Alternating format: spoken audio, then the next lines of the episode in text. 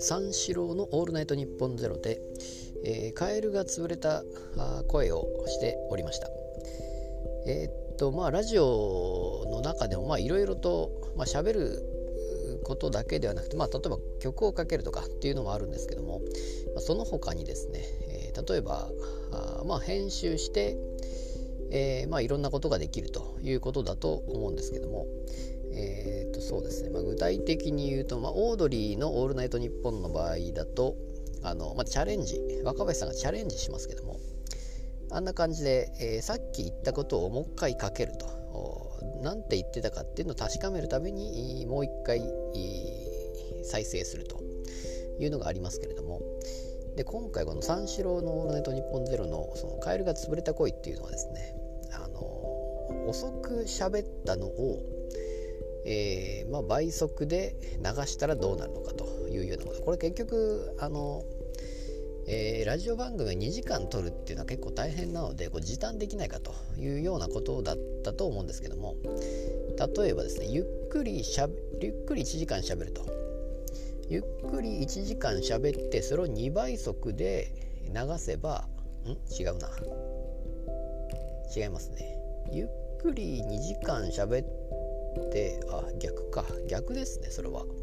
早口で1時間喋るのか。早口で1時間喋って、えー、それを0.5倍速にすると早口だったのがゆっくりになってそれが2倍になって2時間になると。いうように確かそんな感じでしたかね。まあでもそういうのだけではなくて、えーまあ、ゆっくりゆっくり喋る必要は多分ないのかなじゃあそうすると。まあまあでも多分最初はでもそうだったんですよね。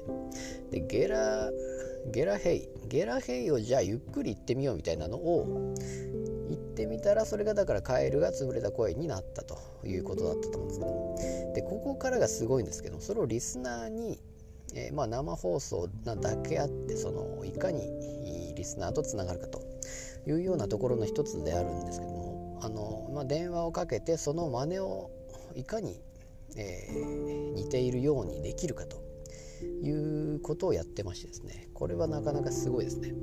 でしかも喋らないんですよね。喋らないんでかけてもしもしも言わないですから。あのリスナーもすごい普通かかってきたらもしもしとかなんかはいとか言うじゃないですかそれ。言わないんですね。はいとかもしもし言わずに何も言わずに無言のままですね。えー、小宮さんが話しかけると。話しかけるとかある言葉を言うんですよね。